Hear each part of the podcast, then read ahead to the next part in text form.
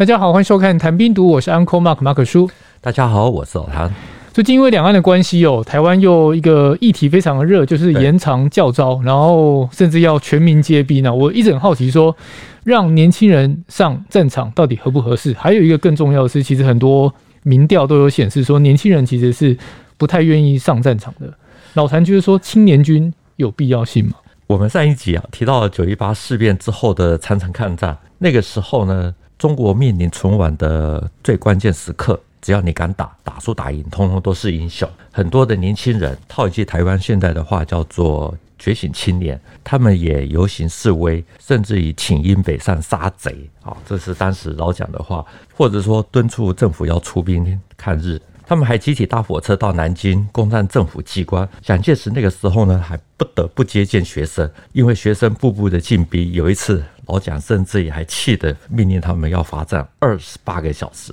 到了最近几年呢，网络其实出现了一个很有趣的一篇文章，大意是说，蒋介石那个时候在接见学生的时候要学生参军，结果没有任何一个人前往。故事讲的就是说，蒋介石在面对抗议学生啊，那时候提了两个版本。第一个是回学校继续的念书，第二是去南京孝陵卫新兵训练处报到，正式入伍参加抗日。蒋介石的话讲完以后呢，所有学生就听完了，就回上海去，没有任何一个人去新兵训练处。这篇文章当然是有点在讥讽当时的爱国学生，借此来讽刺现在的学生只是现代的键盘侠。那这个蒋介石让学生参军，无一人前往，对对对，大家就直接回学校了，没有人要投笔从戎了。到底是真的还是假的？在蒋中正总统档案。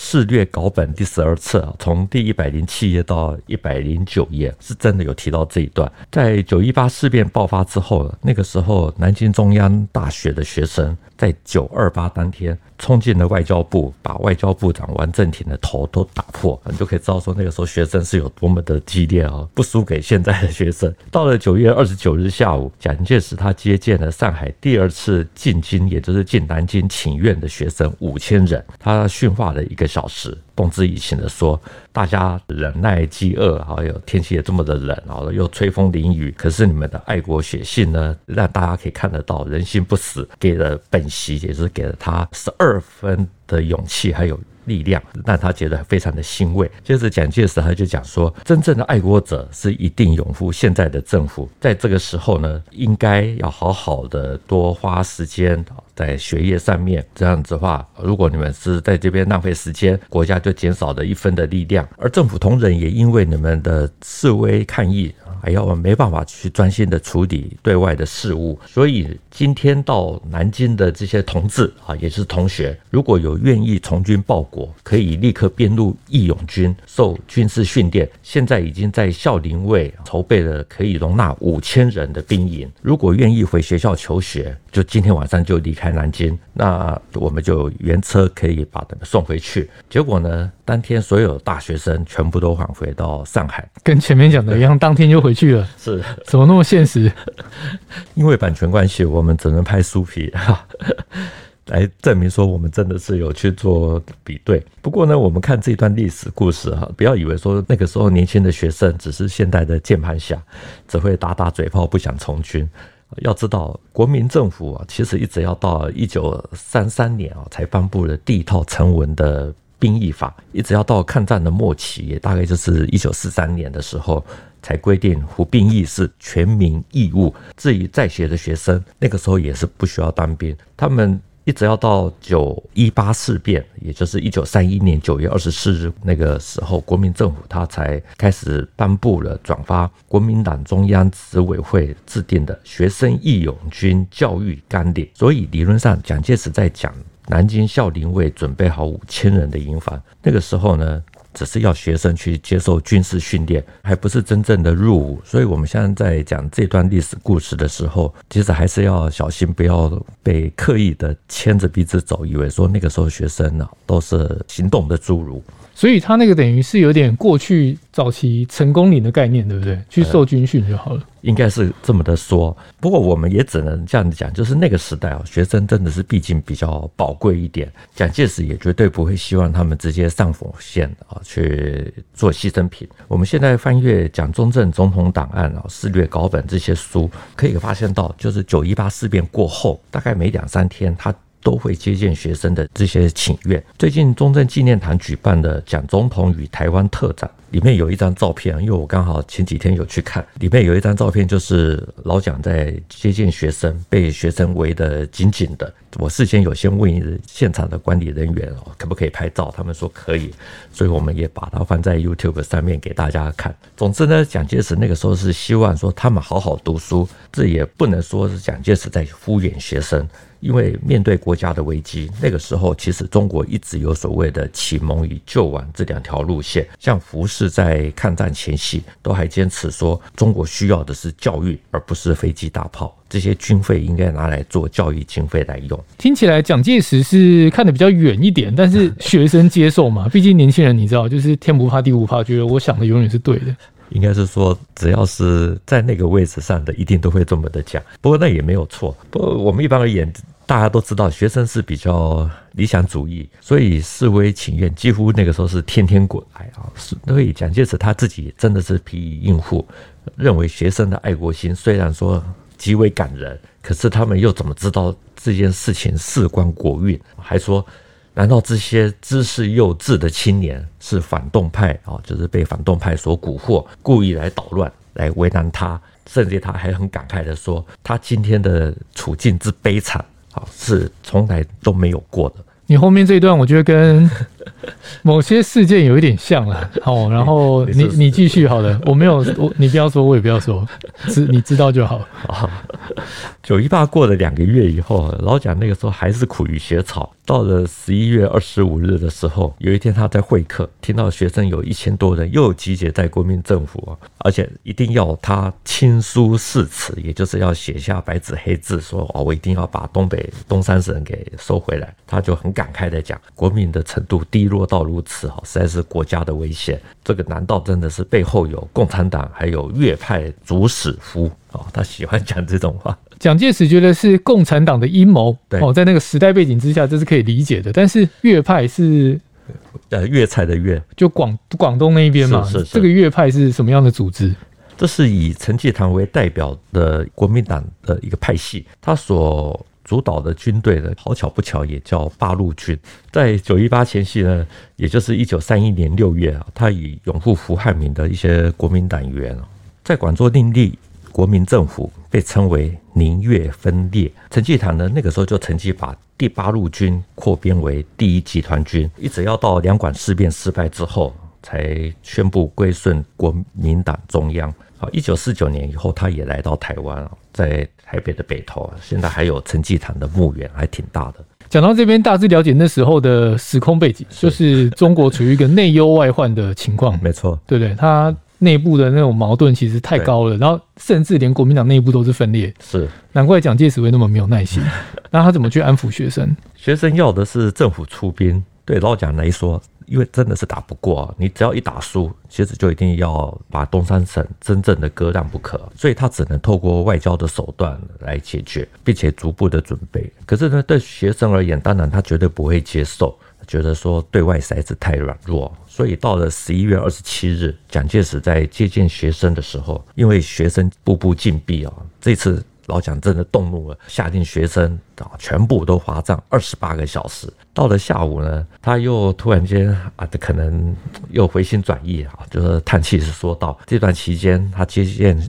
还有训话的这些学生，总共啊大概有两万多人。他说：“我对学生啊已经用尽精力，还好一切事故啊，也就是没有发生任何的不幸的事情。”他就继续的感慨的说：“对日啊困难，对内更难。过去啊，难道这些都是胡汉民啊？”他们这些人所造成的啊，想一想就把华站的学生全部都解散，然后叫他们回到上海。那这样后续学生还有在争取说想要出兵什么的吗？后续其实也就不了了之啊。不过到了一九三七年七月，全面抗战全面爆发之后呢，大批的学生其实是离开了家乡，走出了校园，去寻找所谓的救亡之路。除了到了武汉。昆明、重庆这些大后方之外，还有一个很有名的地方，就是陕北延安。那个时候被称为圣地。有些人进入了抗大，在学习之后就变成了八路军。我们之前有一集有特别提过一位老伯伯。他那个时候就进入到了抗大，估计前后大概吸收了十万人。至于国民政府，则是要到了一九四四年的时候，发动了知识青年从军运动，也有十多万人入伍，替那个时候很低迷的人心打了一剂的强心针。讲到青年军呢，我想到抗战时期的一个口号，是老谭应该也知道，就一寸山河一寸血，十万青年十万军。对，这个是蛮有名的一个政治口号，是，是这是为了鼓励青年从军嘛？对，但是。我们刚前面有聊到，那时候一开始老蒋其实是不愿意的，为什么后来又要年轻人上战场？早年的国民政府兵役制度是非常的不健全啊，士兵的来源主要就是靠抓壮丁。可是呢，我们也听过，就是刚刚讲的“一寸山河一寸血，十万青年十万军”，会出现这样极端的这种对峙。最主要是因为早期的读书人是不用服兵役，在抗战的时候，素质不高的基层的士兵其实才是战场上的主力啊，因为他们素质比较低，甚至于很多都是文盲。没有经过严格的专业训练，也没办法使用现代化的武器，所以兵再多都没有用。这种现象到了一九四四年四月的时候，也就是日本发动一号作战，整个问题全部通通都暴露出来。所以那个时候重庆震动，国民政府终于接受了盟军中国战区参谋长魏德迈他的建议，发动了知识青年从军运动。为什么前面要说兵再多也没有用？日本一号作战啊，汤恩伯的大军在河南溃退啊，这是很有名的事情哦。我们以后有机会真的可以好好的讲一段，因为有蛮多河南老兵对这些是有很多不同的看法。我们这边只能简单的讲说，那个时候汤恩伯的部队溃退，很多人甚至于就像陈诚他在日记里面所说的，把枪支全部就背回家了。那陈诚呢，他还质问说，为什么现在的部队如此之多？却都不能作战。现在国军之不能作战，全国皆然。第一战区不过就是先行暴露弱点，其他的战区没办法作战，所凭靠的就是日本没有来。你说他们打仗的时候把枪带回家就跑了？对，这听起来真的是非常没有纪律，而且应该不是偶发事件，是一个很比较普遍一点的现象。就是、为什么会这么夸张？很多人一直都在问哈，一九四九年为什么会发生哈？这个也可以顺便回答这个问题。其实你看当时的蒋介石或陈诚他们的日记啊等等这些档案，你大概就可以看出一个征兆啊，就是陈诚在一九四四年八月十八日他的日记里面写说，有人告诉他，我一集团不能对匪一个师。这是什么意思呢？就是在抗战的时候，国军是有集团军的这种编制，下面大概至少都有两个军以上啊的部队。如果一个集团军至少是两个军，那就是总共是六个师。六个师不能对付中共一个师啊！你去看问题有多严重。如果这个是实情啊，真的就是不用有什么共谍潜伏在国防部啊。一九四九年其实大概也是早晚的问题。所以，也就是我们刚刚在讲的这些汤恩伯的部队，他把整个问题全部都暴露出来，等于就是那个时候的国军对内，他没办法去阻止共产党；对，对外也跟日本军是拼不了的。是，的确到了已经非改不可的地步啊，否则没办法打现代化的战争。民国建立以后呢，成长起来的这些年轻人，而且还受过一些教育的，他们必须要开始投入部队，否则。这个战没办法再打下去。刚刚老谭讲到受教育的兵，在那个时代背景很重要，是以前我们其实也有讲过，有虏获一些现代化的武器，但是不会用，是那你就其实就是一个很明显的。之前在讲韩战的，对。其实受教育的兵，他们之所以能够使用现代化的武器，当然是因为他们可以学习的效果会比较好，也比较快。在抗战的时候呢，就是国民政府他也曾经号召知识青年，最早的时候就是为了要补充驻印军，他们需要所谓的汽车团、炮兵团。那个时候曾经有新兵补训处招收了一些知识青年，成立了几个团，但是规模不是特别的大。然后再把他们空运到印度去。到了一九四四年，蒋介石接受了魏德迈的建议，以在缅甸反攻中取得很好成绩的新一军还有新六军作为范本，仿照美军的军事制度，建立了新式军队。所以呢，到了一九四四年十月二十四日，蒋介石他发表了《告知识青年从军书》，喊出了刚刚我们说的那句口号，就是“一寸山河一寸血，十万青年十万军”。然后他在这个文告里面，他说，在这次的世界大战里面，同盟国通通都彻底的实施的全民总动员，全国的人民。不分你的职业，还有你的知识高下，对于兵役啊，通通都踊跃的应征，没有被征调的，也都是以没有到前线引以为憾。不仅男子服兵役，妇女。也应征从事作为军队的后勤辅助，因为动员这么的彻底，所以他们的作战胜利啊是有把握的。那反观我们国家的知识青年，却还是视从军为畏途。然后我们现在在前线作战的士兵，受过中等教育的，可以说占绝对的少数。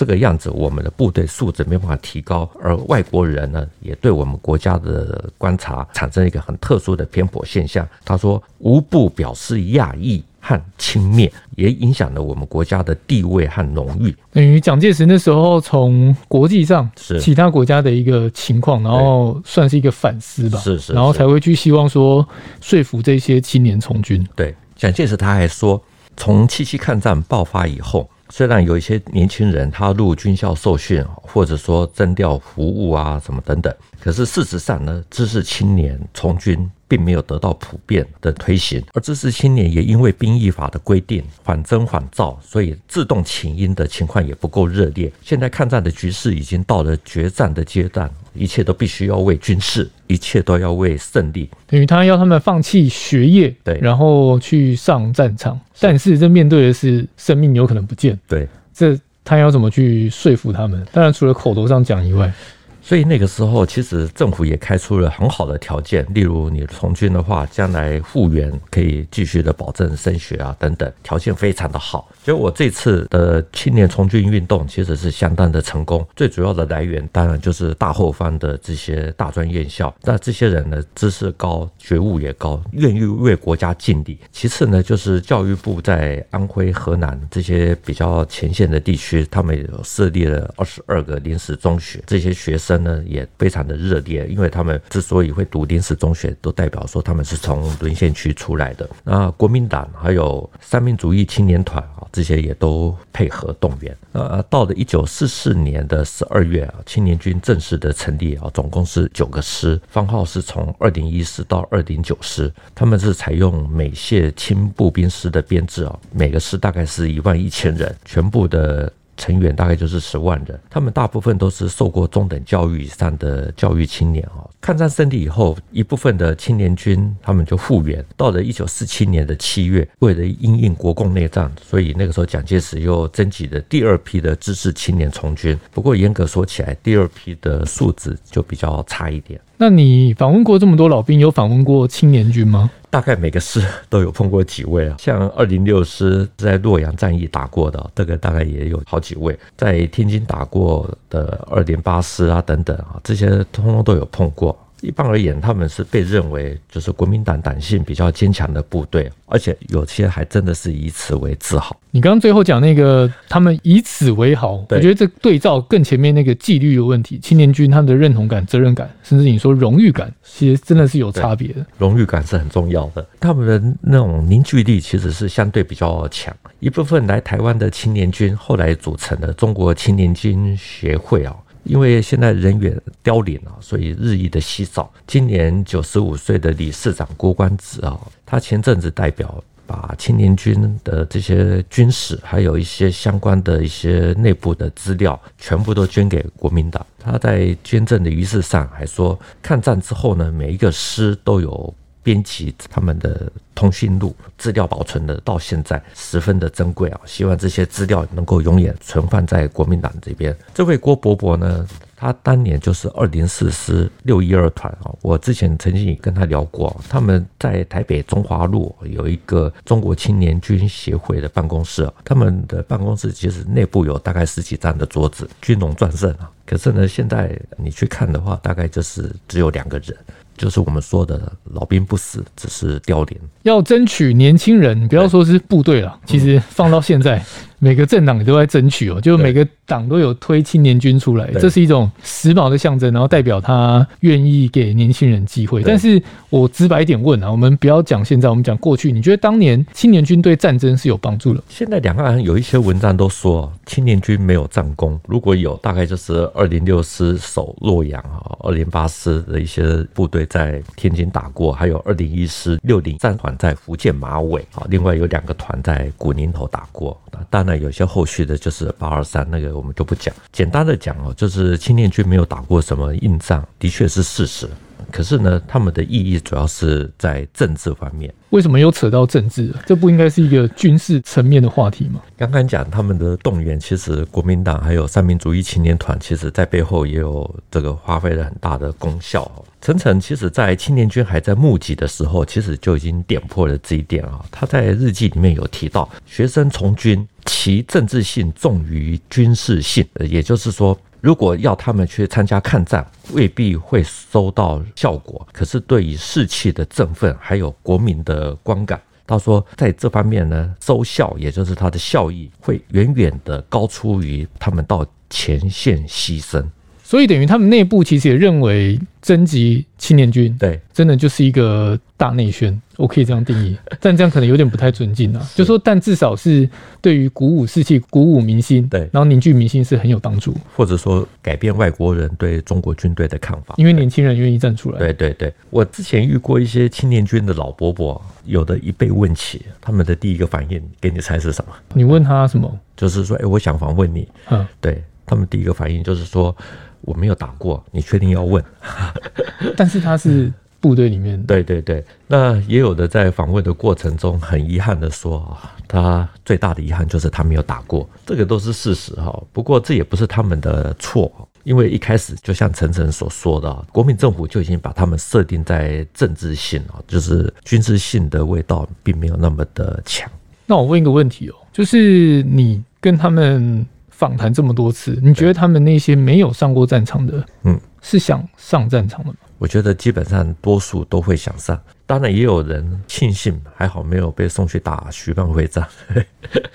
总体而言，我所碰过的青年军的老兵啊，基本上都以自己是青年军为自豪。遗憾当然也是有了，就是我们刚才讲的，多数都觉得说没有真枪实弹打过任何一场。那我们上一集呢，说大刀队。有《大刀进行曲》，其实歌词是非常的朴拙。那我不知道大家有没有听过《知识青年从军歌》，这其实是我非常喜欢的一首历史上的知识青年从军歌。它的词曲作者啊，什么等等，现在已经不可考。据说是一名中国士兵在印度兰姆加基地训练师所写的。你从他的这个歌词啊，你就可以看得出来，他的用典非常的华丽，非常的丰富。像是一开始就是“君不见汉中军，弱冠细如请长缨。君不见班定远，绝域轻骑催战云。”这个歌词非常的长哦，用典非常的漂亮，一看就知道不是普通人所写的。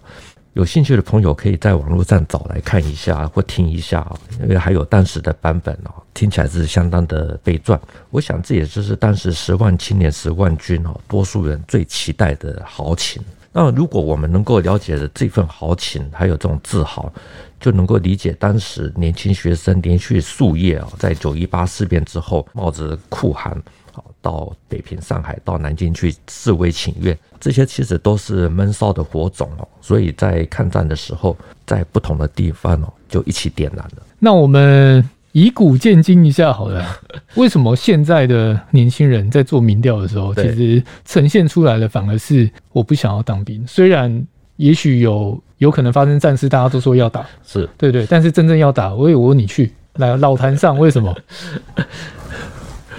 这个讲起来比较敏感一点。我觉得台湾虽然说现在在去中哦，其实在某些方面其实也是相当的传统。民国初年呢，其实有一位非常有名的清华大学学者叫雷海宗，现代人可能都没听过啊。他那个时候写了一篇很有名的文章，叫做《吴彬的文化》，他是从中国历史上就是针对秦汉以来做的一些分析。那当然，他因为有时代的背景，所以有些地方他会刻意的去强调。不过基本上，我们可以用他的文章来做一个借鉴啊，做一个镜子。他说，整部《左传》都没有任何一个临阵脱逃的士兵。啊，后来由于人民不能当兵，不愿意当兵，因此弄得国家积弱，整个民族还有个人就变得非常的软弱无能。因此，李海中说，完全消极的文化。主要的特征就是没有真正的兵，啊，这当然就在讲当时的从满清以来到民国的这些问题。李海中那个时候也对中国知识分子啊给了很多的批评，他认为都是文弱的书生，绝对不肯当兵啊，所以每次天下大乱的时候，士大夫的无能啊就暴露无遗。他还认为。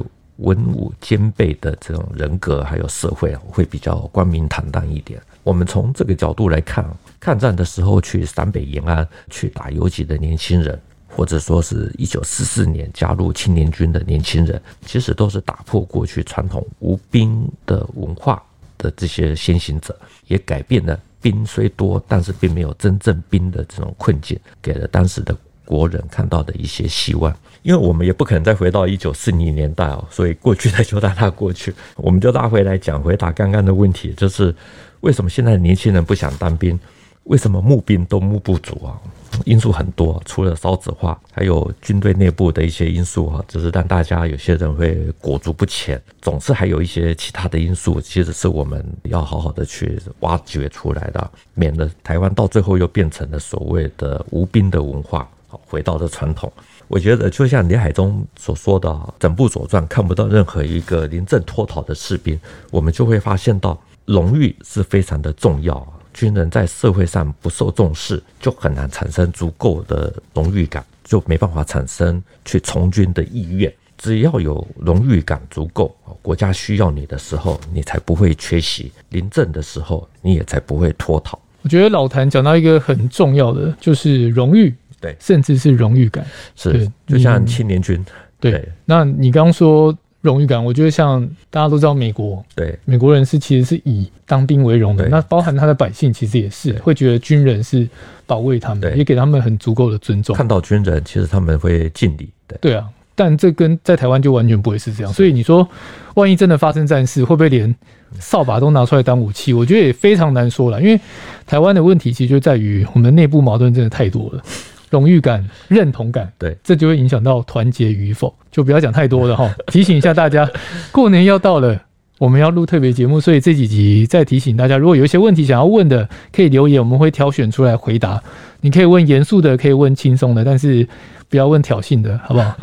他不是好惹的。OK，这一集的节目就到这边，谈兵读武，新闻与历史的汇流处，军事是故事的主战场，只取一瓢饮。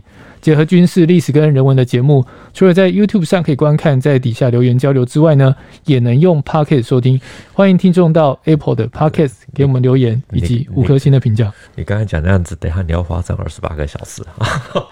好，拜拜。现在没有这回事，我是草莓。好，再次谢谢老谭，谢谢大家，我们下次见，拜拜，拜拜。